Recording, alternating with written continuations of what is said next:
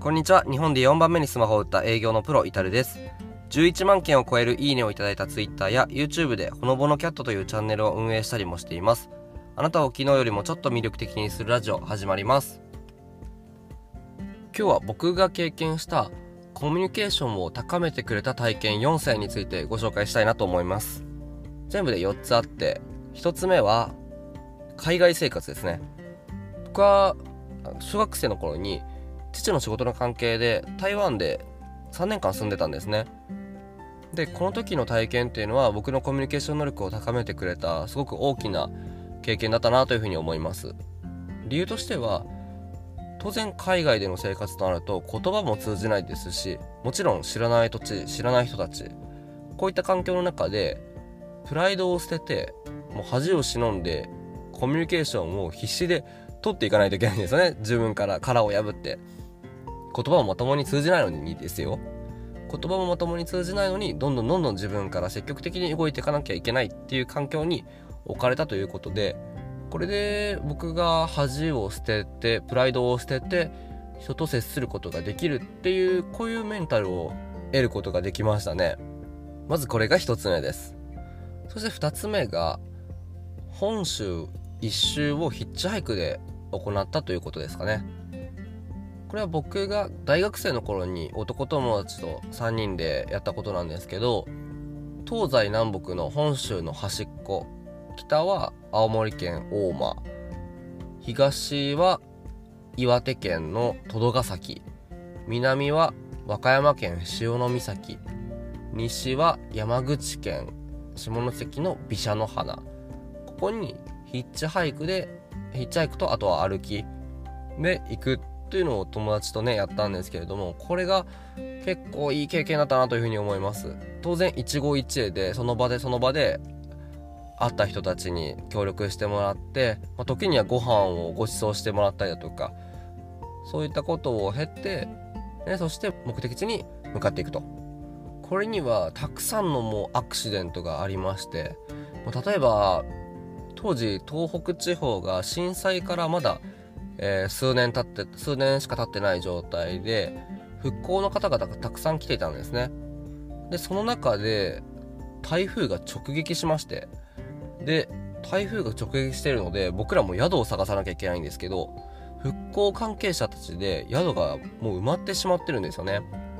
その中で避難指示も出てもう僕らどうすればいいんだっていう状況になったりね。でそれで観光庁に問い合わせたりもしたんですけど観光庁でももうちょっと宿はやっぱり空いてないですねというふうに言われたりして、まあ、そういうもうたくさんのアクシデントをくぐり抜けてやっと本州一周を成し遂げることができたっていう経験。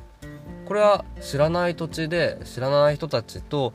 に協力してもらってねそれで目的を成し遂げることができたっていう経験として非常に大きな経験だったなというふうに思います。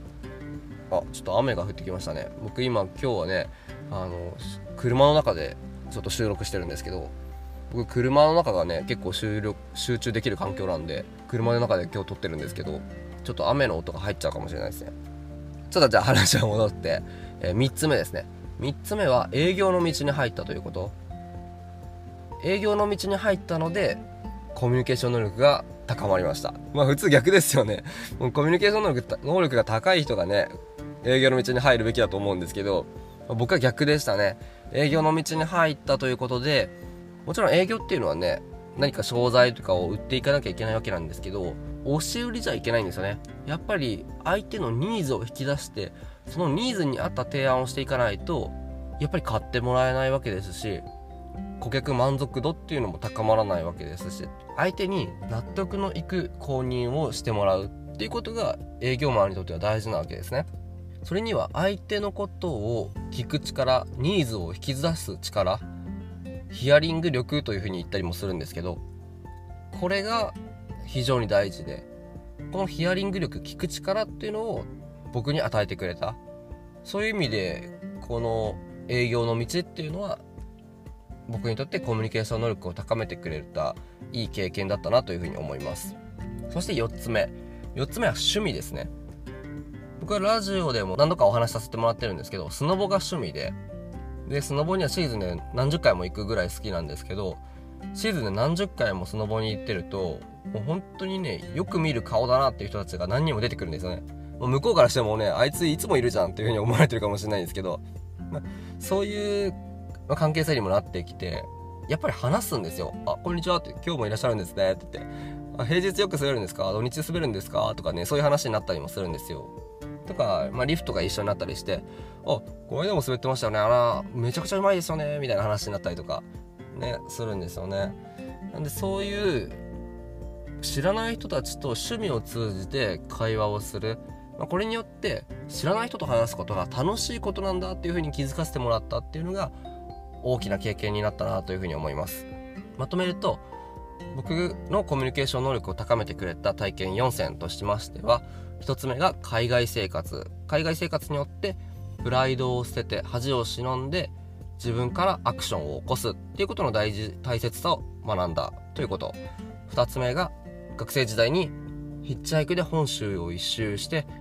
そして知らない人たちと知らない土地で次々と起こるアクシデントに対して初めて会う方たちにも協力してもらいながらその困難を乗り越えていくっていう体験ができたということ。そして3つ目が営業の道に入ることによって相手のニーズを引き出す力ヒアリング力聞く力っていうのが高められたということ。そして4つ目が趣味によって初めて会う人知らない人と接するということが楽しいことなんだというふうに気づかせてもらったということ。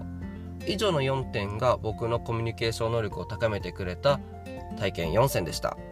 コミュニケーション能力をね高めたい方はね、まあ、テクニック的なことを身につけてもらうっていうのももちろんこれも大事なんですけれども何か初めて会う人たちと話す時に鉄板ネタっていうのがあるといいですよね。僕だったら台湾での海外生活だとかあとは本州一周したこととかこれってもう絶対鉄板ネタになりますよね、まあ、聞いててもね結構面白いですよねそういう体験って。このね体験に関しては僕も今度ねまたゆっくりお話ししたいなとも思ってますしこういった体験をね皆さんもこういった体験、まあ、できる体験できない体験、まあ、あると思いますけれどもちょっとねいろいろそういう体験ができるようにアクションを起こしてみてはどうですかね。